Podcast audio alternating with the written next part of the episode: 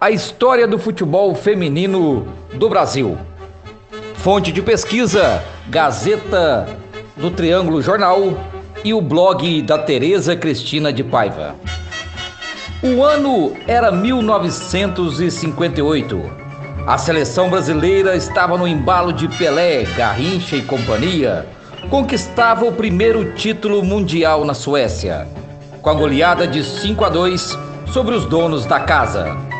Mas a data também reservaria outro marco histórico: o início do futebol feminino, nos moldes praticados oficialmente. Antes, as partidas com mulheres eram mais encenação, jogos de circo ou coisa parecida. Na expectativa de salvar da falência a Escola Visconde de Ouro Preto de Araguari, a sua diretora, Isolina França Soares, procurou os dirigentes do Araguari Futebol Clube para propor uma partida de futebol para arrecadar fundos e salvar as dívidas da escola. Os dirigentes do Araguari, Paulo Nogueira Cruvinel e o técnico Ney Montes, falou para a diretora que uma partida de futebol masculina teria taxas de arbitragem, taxa de federação e tudo aquilo que poderia ser pago e através das despesas locais. E, portanto, não poderia ser uma partida que renderia lucros. Foi aí que a diretora Isolina e também o Ney Montes teve uma grande ideia. Essa grande ideia foi reunir meninas, moças, para disputar uma partida de futebol. O que era apenas solidariedade virou espetáculo e ultrapassou os limites do município de Araguari. Ultrapassou depois os limites do estado e só não saiu do país por questões políticas da época. Teve um decreto-lei que proibiu as mulheres depois de jogar bola. As mulheres não se permitiria a prática de desportos incompatíveis com as condições de sua natureza. Esse foi um decreto do Conselho Nacional de Desportos.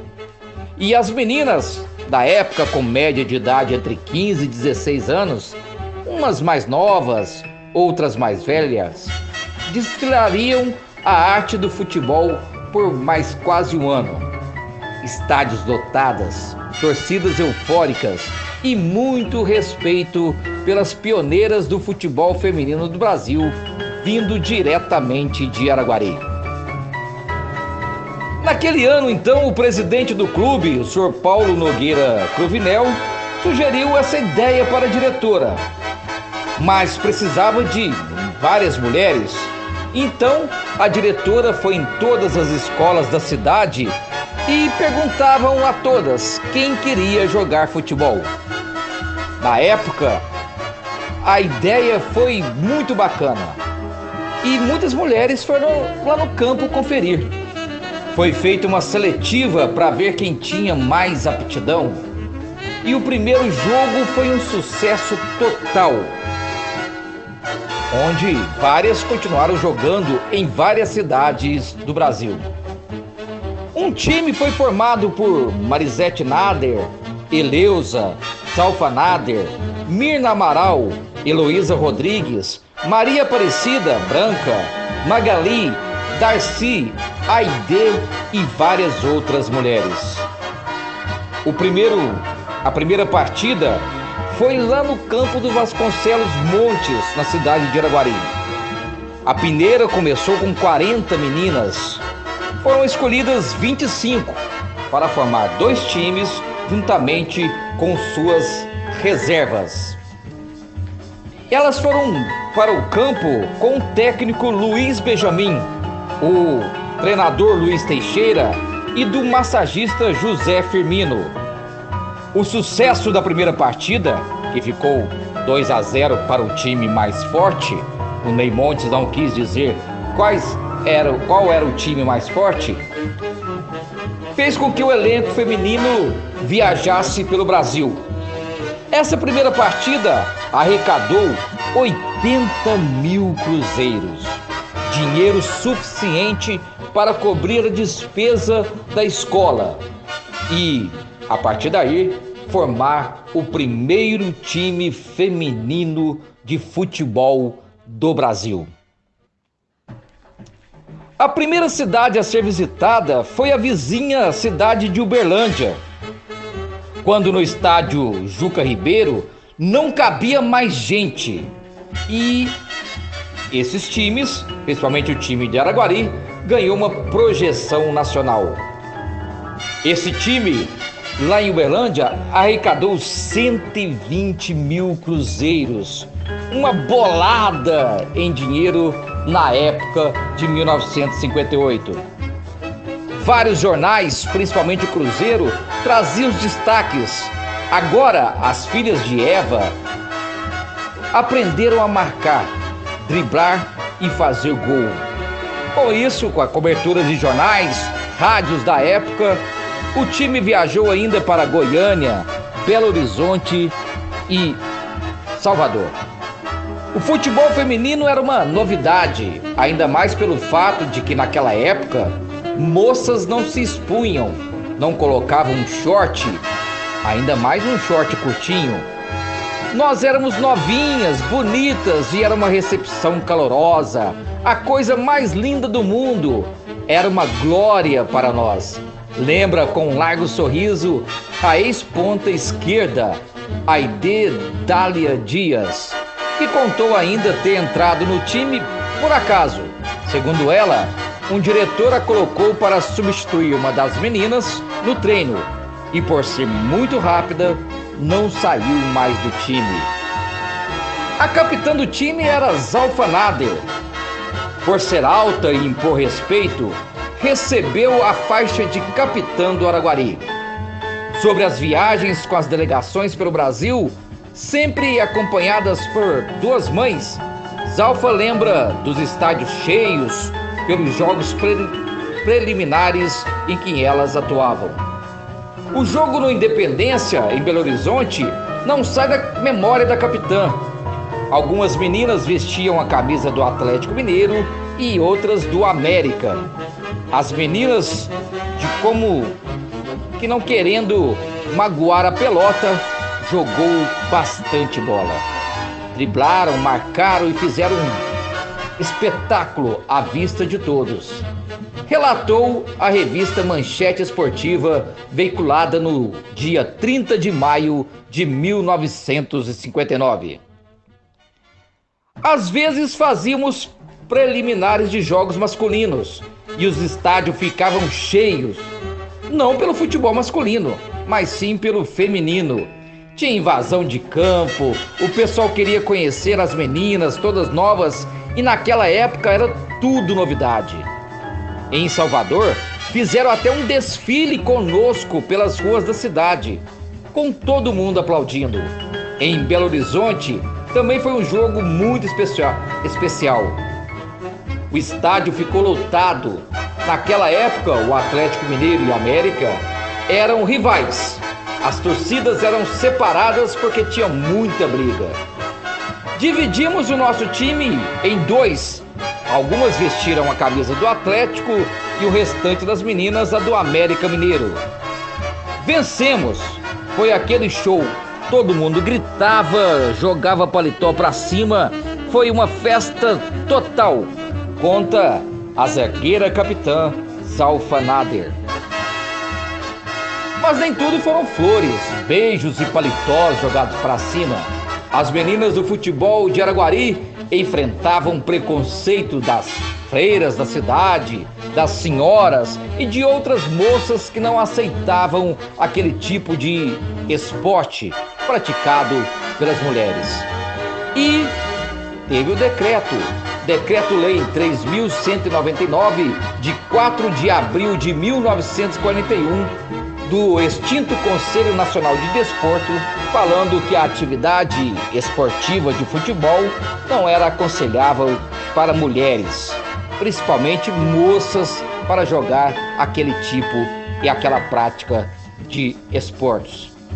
E foi justamente nesse dia, nesse ano, que o futebol feminino teria uma partida no país do México. Portanto, o sonho dessas meninas foram ceifados, cortados. As freiras de Araguari não gostavam naquela época, era muito rigoroso. Algumas moças que estudavam no colégio também não aceitavam a nossa prática esportiva. Por isso houve muita discriminação. Em Tupaciguara, elas não aceitaram a presença das moças, principalmente usando os shortinhos, essas coisas.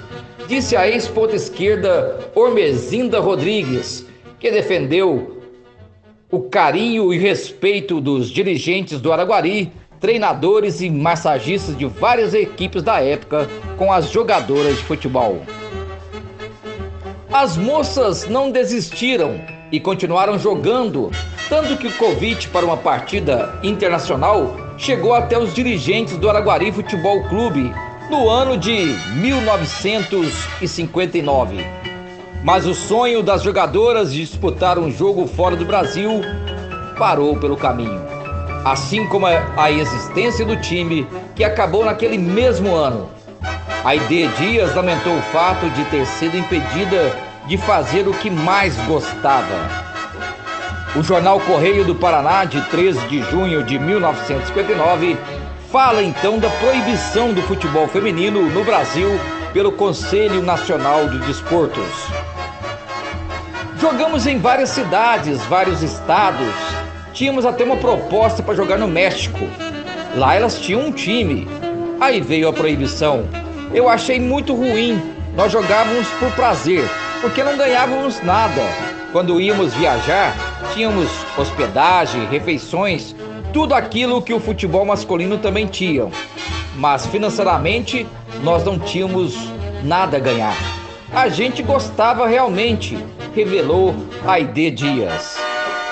Para Heloísa Rodrigues, o decreto do então presidente da República Getúlio Vargas foi resgatado do governo de Juscelino Kubitschek, interrompeu muitas carreiras de sucesso, daquela que, principalmente do futebol araguarino.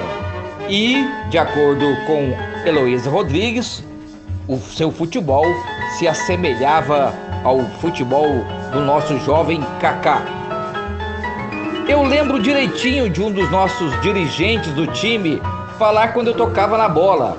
Essa é uma verdadeira armadora. Isso eu lembro muito bem. Nós tínhamos excelentes jogadoras, todas novas.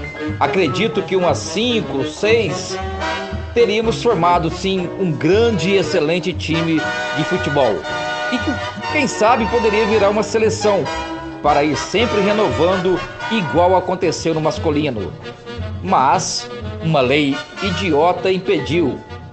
Acho que era coisa do machismo da época, pondera Heloísa Rodrigues. O time feminino do Araguari chegou ao fim. A prática do futebol por mulheres no Brasil também. O cenário só mudaria na década de 70, mas ficaram lembranças de muitas as histórias, os registros em jornais, revistas da época, rádio.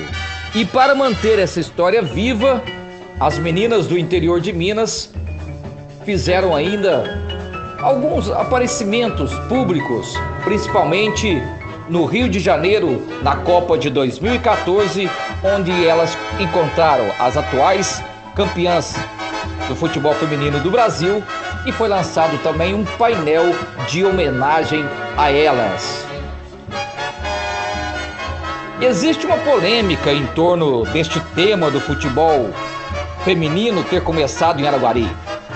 É claro que houve outras exibições em 1913 e 1922, mas foram mais apresentações em níveis cicenses, festa de São João, coisas assim, mais isoladas.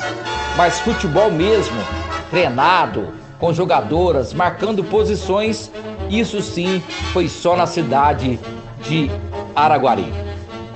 Elas foram treinadas por técnicos e tinham essa preocupação de jogar bem, de driblar, de marcar e fazer o tão sonhado gol. Todos os jogos dela foram em campos com medidas padrões e também com todo o profissionalismo da época. As jogadoras do Rio de Janeiro, que são citadas várias vezes por historiadores, jogavam em campos de várzea, não tinha preocupação com padrões, com táticas, com dribles, nada. Elas poderiam ser consideradas até as pioneiras, porém, com quadras, com futebol, com marcação e treinamento, Araguari foi o pioneiro na época. As pioneiras de Araguari ainda esperam um possível encontro com a geração atual da seleção feminina, mas aconteceu. Em 2014, na época da Copa do Mundo no Brasil, elas conseguiram encontrar várias jogadoras atuais. A Darcy e a Zalfa foram até o Rio de Janeiro, uma semana antes da Copa do Mundo, para um evento no Palácio do Catete. Foi uma homenagem às pioneiras do futebol feminino, onde foram muito bem recebidas e aplaudidas de pé por todos que estavam ali presentes. A jogadora Marta também estava lá e recebeu elas com todo carinho e teve fez questão de conhecer as pioneiras do futebol feminino para tirar uma foto com todas elas. Passa um filme na cabeça. Poderia ser eu que estivesse jogando Vibro demais. Posso estar sozinho que faço muita torcida. O futebol fez parte da minha vida, de muitas daquelas garotas. Eu gosto desse futebol. Assisto os jogos do Brasil masculino e feminino até hoje e quase morro do coração, revelou na época a jogadora Aide. A companheira de time, Resida, também ecoa o grito na torcida pelas meninas do futebol Brasil até hoje.